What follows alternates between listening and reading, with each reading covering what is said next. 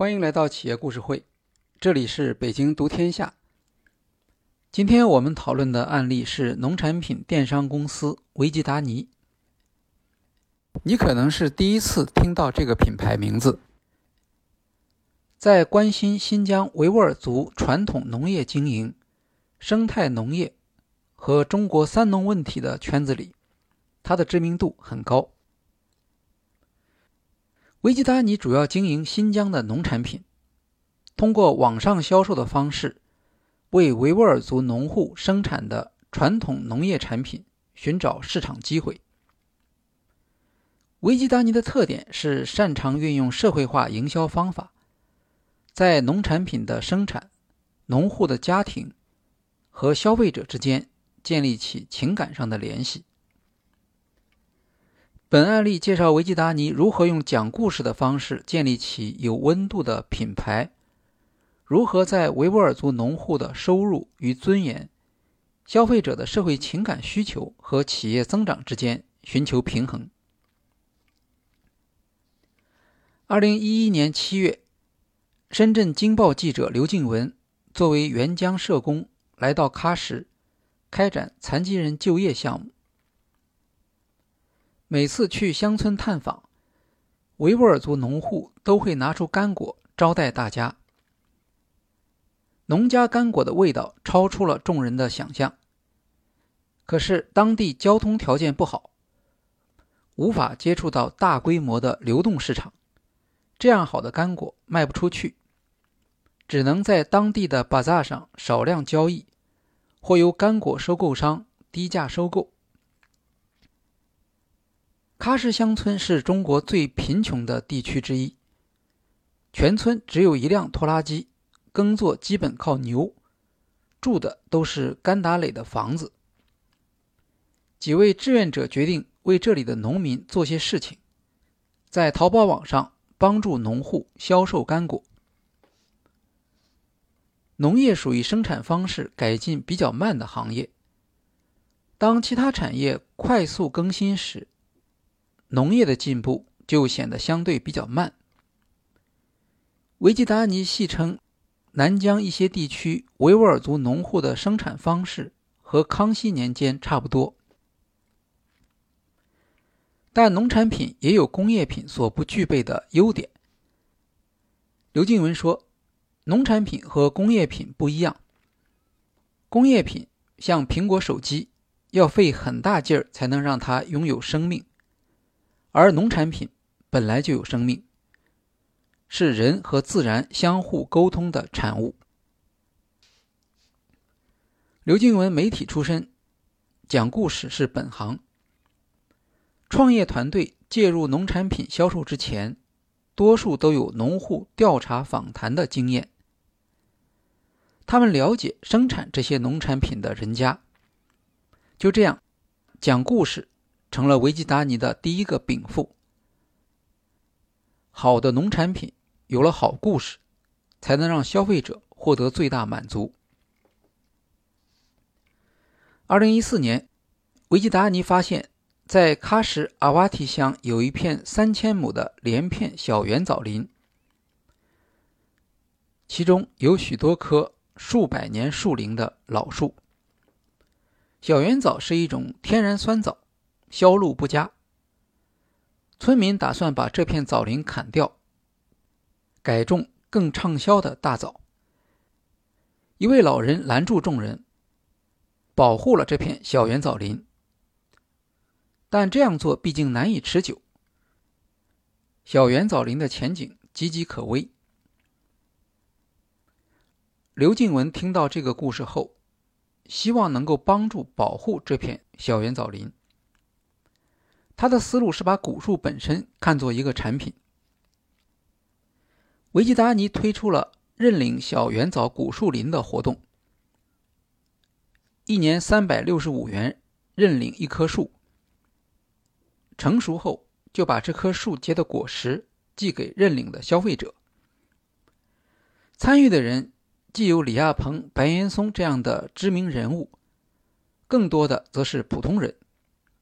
他们和新疆往往有一定的渊源，比如曾经在那里工作、生活，他们会把小圆枣树当成自己的一种精神和情感寄托。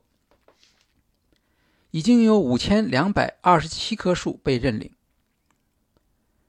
小圆枣树保护在维吉达尼的收入中占比很低，产品也不是市场化的商品，但它是维吉达尼品牌联想最牢固的项目。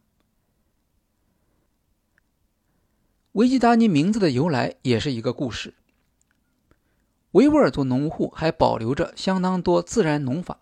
和储存方式，很少使用化肥和农药。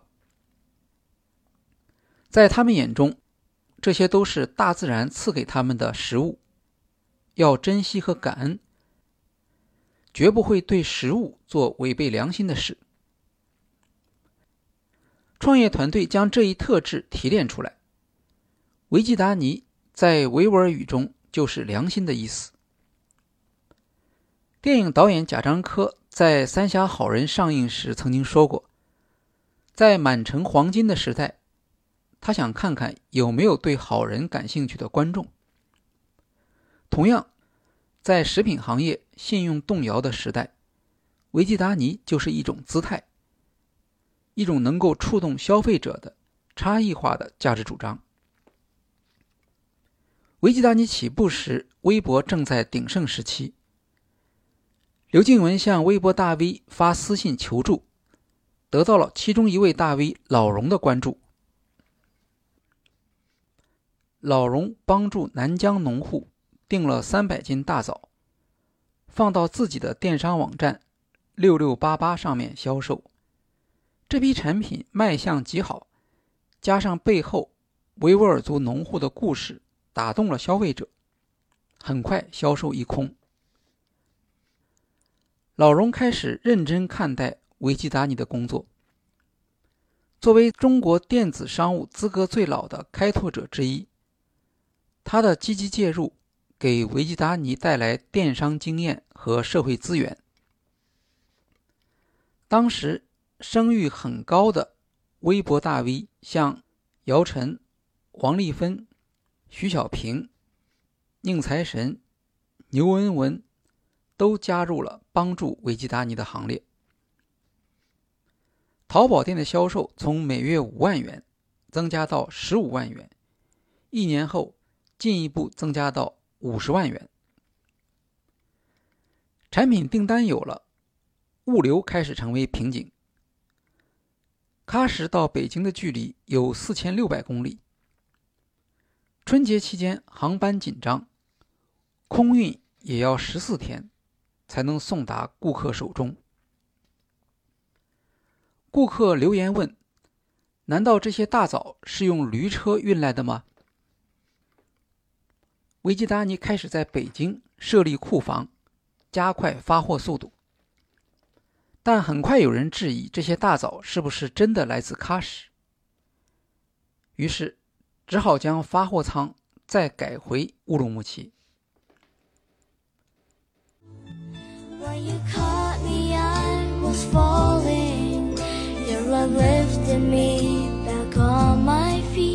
It was like you heard my calling and you rushed to set me free. When i found you i was wear 这一事件让维基达尼团队捕捉到一个强烈的信号。顾客关心的不只是产品而是产品所承载的符号。维基达尼的产品是和南疆和维吾尔族农户联系在一起的。老荣也建议说，大枣上面的裂口，甚至带有泥土，都没有关系。它们正是天然生产、无添加的证明。也帮助建立起消费者和生产者之间的情感联系。维吉达尼的创业团队有过社会工作的经验，他们将这一经验移植到干果采购，以媒体化的方式呈现农户和他们的生产过程。他们定期探访维吾尔族农户，建立农户档案，将农户和产品的信息发布给消费者。在寄出的每一份产品里，都有一张农户身份证，消费者能够知道这个产品是谁种的、谁晾晒的，有着怎样的故事。他们在产品中附上一张用农户照片制成的明信片，上面印着一句农户的唯语签名的留言，比如：“爷爷说。”好脾气才能种出好果实。我想让你们尝尝爷爷的好脾气。还有更加文艺的版本：漫天黄沙的天空，繁星密布的天空，都是我家乡的天空。等等。刘静文说：“消费者如果仅仅买东西是不够的，因为他对土地、对食物背后的状态很不了解。”消费者要参与到整个品牌的过程当中来，在产品里面放一张农户的照片，附上一句温暖的话。很多客户收到之后，都会给农户们回信，而农户们收到来自千里之外、他们从来没有听说过的地方寄来明信片，也觉得自己的劳动受到尊重。就这样，维基达尼将讲故事作为产品开发的一项构成要素，将不完美却真实的原生态产品、诚信的生产态度变成产品的属性，重新定义了生产者和购买者之间的买卖关系，以独特的价值观引导商业社区的建立。从故事中体现出来的价值观，可以大致判断维基达尼的用户群体。这一群体尊重传统，追求食物供应链上的信息透明，对自然和农业比较敏感，对农产品和农民的现状不满意。这一群体是来自内地的消费者。他们和新疆在位置上远隔千里，吸引他们参与的，除了好的产品，更多的是认同维基达尼的价值观。协助农户和消费者之间的情感交流，不仅是营销的需要，也是和食品安全相关的产品溯源的一种替代选择。由于成本等原因。许多农产品没有做检验，在小规模生态农业项目中，这是常见的情况。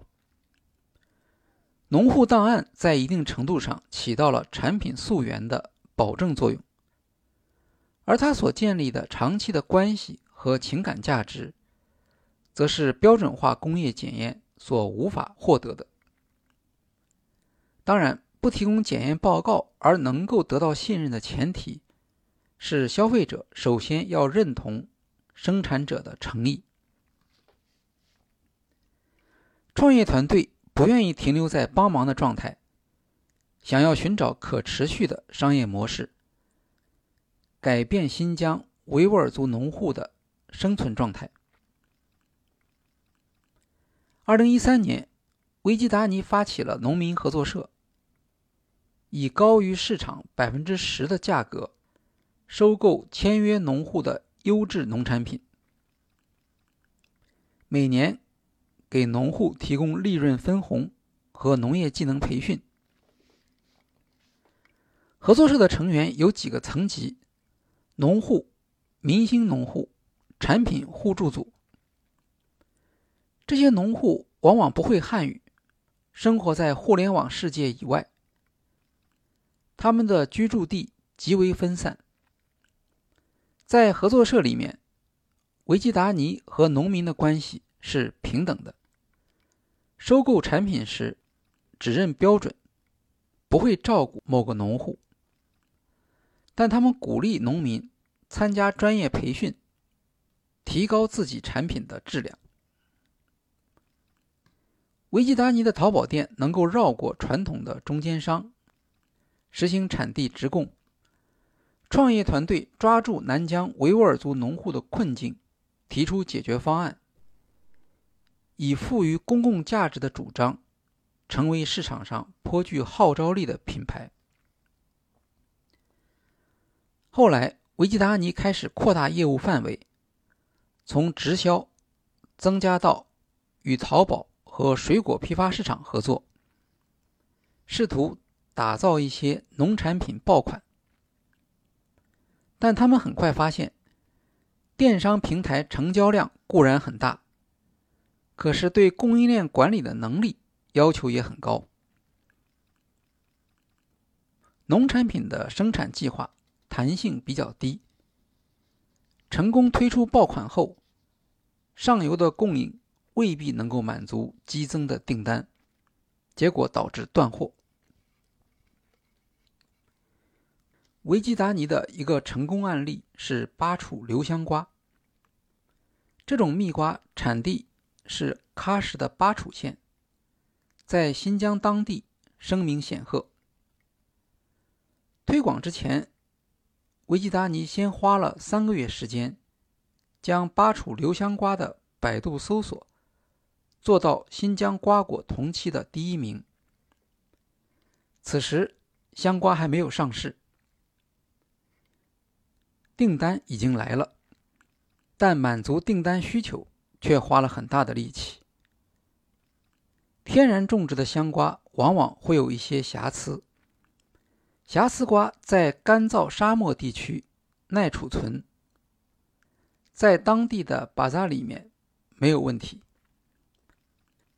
可是电商平台要求的是商品瓜，每一个都要符合标准。瑕疵瓜根本经不住长途运输。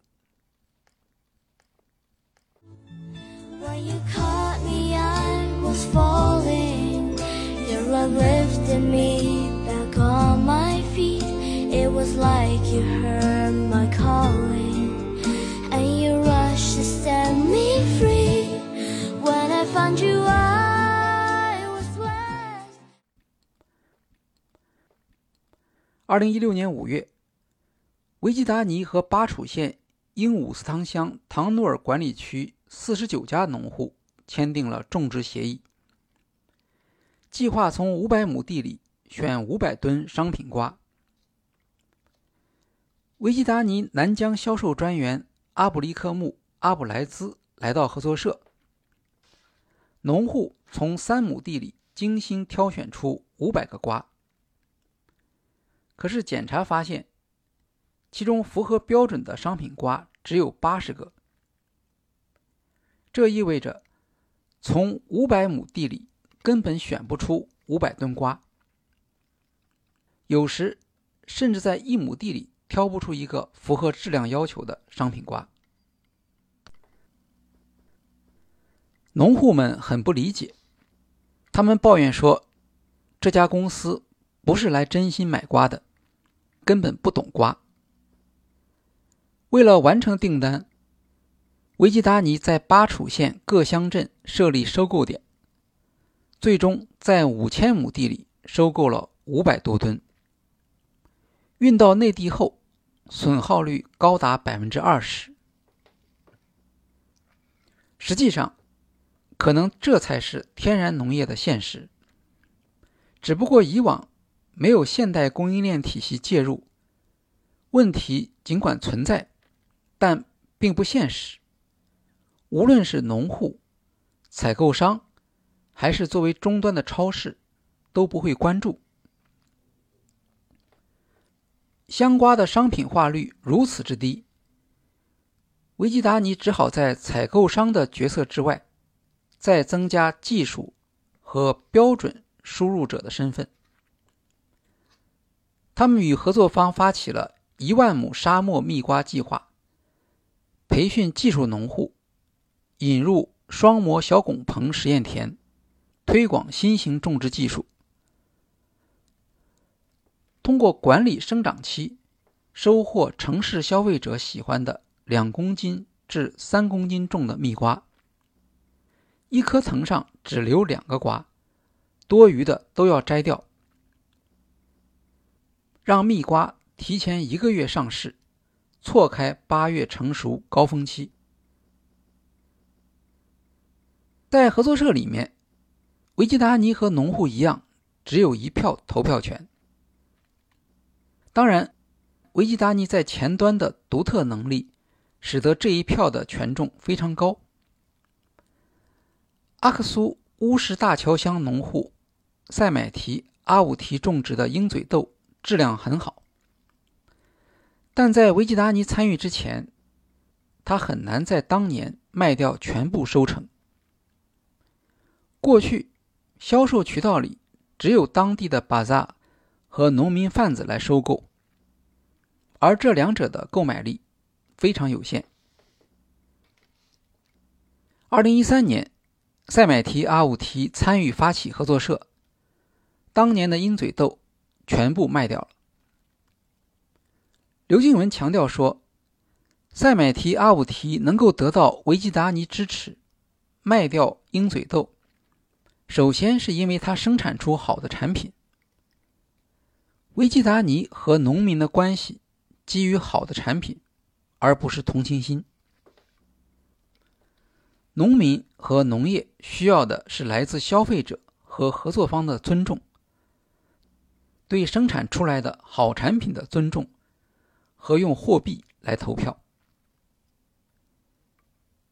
NGO 也会培训农户。提供新的理念和新的产品，但他们往往很难帮助农户做品牌和销售。结果，农民无法获得来自市场本身的认可，难以由此形成职业荣誉感和成就感，在经济利益上也没有办法保证。品牌经销商每年销售大量的农产品。但农户没有办法分享他们的品牌。维吉达尼希望把农户带到商业品牌的平台上，分享品牌利润。和单纯的直采基地相比，维吉达尼合作社更关注让本地农户参与决策，让优质农产品的生产者更有职业尊严。现在。已经有三千家农户加入了合作社，他们的目标是三万户。从市场定位来看，维吉达尼处在一个有利的位置，它主打产品产地概念，也就是新疆瓜果，将新疆瓜果的特色传递给顾客。维吉达尼在社交媒体上的推广。有很大部分是对于新疆风情和维吾尔族农户生活的刻画，强调这些瓜果来自维吾尔族农户的生产，是用天然方法生产的农产品，以激发顾客的情感共鸣。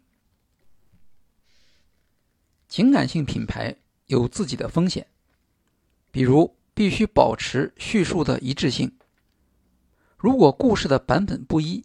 就会受到影响。在维吉达尼的小圆藻古树林保护项目中，对于项目的缘起，不同媒体报道有不同的讲述方式。尽管这些讲述可能都是真实的，但作为社区成员，却需要一个一致性的感受。维吉达尼的顾客对这一项目投射了信任。他们作为维吉达尼用户的身份认同，建立在一致性叙事的基础上。情感营销特别依赖故事细节上的真实。二零一二年，《新疆都市消费晨报》曾经对维吉达尼发表过负面的报道，其中的批评所指向的正是信息的核实。情感性品牌的另一个风险是保持核心客户对品牌的认知。比如，当维吉达尼接受外部风险投资时，顾客会担心他能否保持以往那种独立的地位。当维基达尼参与阿克苏苹果销售时，用户可能会觉得维基达尼和其他逐利新疆瓜果的企业之间的区分变得模糊。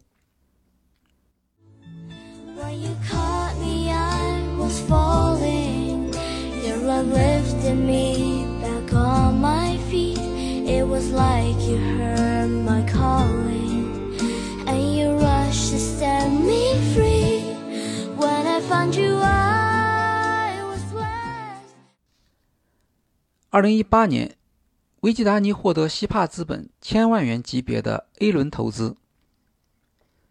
随着规模的扩张，维基达尼开始从直销转向直销和分销服务并举。现在，维基达尼实际上服务于两个不同的消费群体，他们对品牌活动的敏感性有所不同。早期。以直销为主的群体，对品牌的认知比较清晰，粘性高。他们通常至少能够说出一两个维基达尼的品牌故事，对持续购买有心理承诺。当然，他们对品牌活动的期望也比较高。后期通过分销服务建立起来的群体数量大，但品牌认知弱。他们和品牌的接触机会来自电商流量管理，特别是电商平台的信息推送。其结果是更偏向一般性的产地品牌认知，缺乏早期群体由故事和真实人物所触发的特定情感联系。一般来说，这样两个群体之间很难建立清晰的转化。和影响机制，如何同时在两个群体间做好沟通，保持对品牌价值的认识和认同，在企业盈利需要和用户情感需求间建立匹配，将是维基达尼要面对的考验。当然，作为价值观引导的商业社区的发起者。维基达尼需要承担起这样的责任，向用户传达自己对使命和价值观的坚持，持续沟通自己的市场选择和这些选择背后的原因。维基达尼面临的另一个困难是如何在供应链上占据一个适当的位置，或建立某种结构。作为合作社，总的趋势是加入现代农产品的供应链，引导农户从传统天然的生产计划转向市场订单拉动的生产计划。可是，现有的供应链上缺乏一个现成的机制来支持这类合作社。有些生态农业服务于本地需求。他们的主张是本地生产、本地消费，在本地建立支持农业生产的社区。而维基达尼的情况则不同，他需要依靠数千里之外的消费市场。从产地到终端，在这个漫长的链条中，生产者和消费者被隔开。生产是一个很长的。时常分散的过程，而销售则是集中和短促的，这样就很难在生产商和消费者之间建立紧密的联系和呼应。此外，生产者和消费者之间的关系在一定程度上受制于电商平台和其他中介，而这些中介不一定愿意或者有能力。支持生产者和消费者之间的这种联系。由于产品规模相对较小，对供应链的下游缺乏约束力。如果在供应链上没有一个创建结构的自觉性，就有可能变成带有原产地标签的订单农业基地，而失去独特的价值主张。考虑到维吉达尼合作社扩张的速度可能不会很快，通过农户整合实现生产资源集中，来建立市场地位，难度也会比较大。何况一旦农户整合取得成果，示范效应会导致外部竞争力量介入。像小圆枣古树林保护和巴楚蜜瓜项目，后来都不是只有维吉达尼一家在做。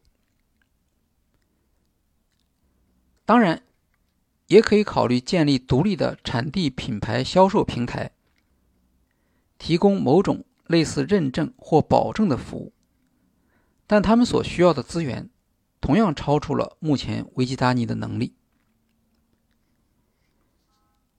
延续创业之初的选择，维吉达尼可以继续投资于前端，建立起相对于其他品牌的差异化体验和辨识度。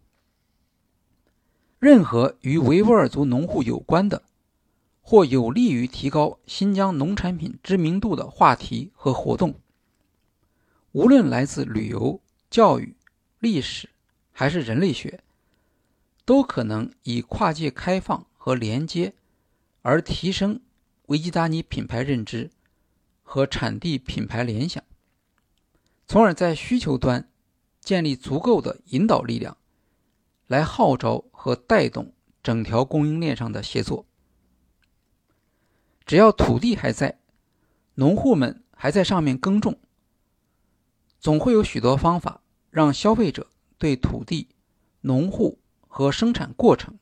获得更多的认识，对农业和农产品产生自然的情感。好，今天的企业故事会就介绍到这里，谢谢大家。